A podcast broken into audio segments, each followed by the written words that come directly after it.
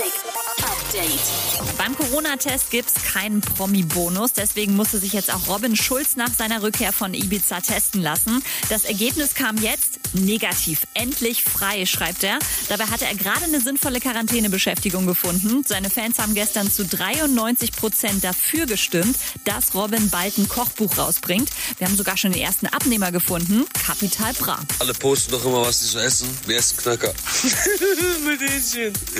Du weißt Bescheid. Und ein Stück Käse safe.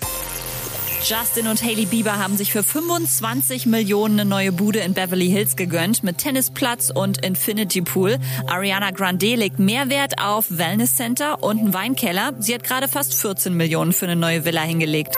Medusa sorgen irgendwie für Verwirrung gerade. Sie hatten ein Produktionsmeeting in Island, haben da den ganzen Tag Wasserfälle gefilmt und Ed Sheeran verlinkt. Nur keiner checkt warum.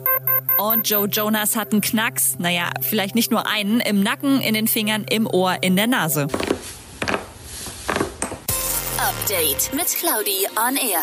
Jetzt auch als Podcast. Für tägliche News in deinem Podcast-Player. Abonniere I Love Music Update.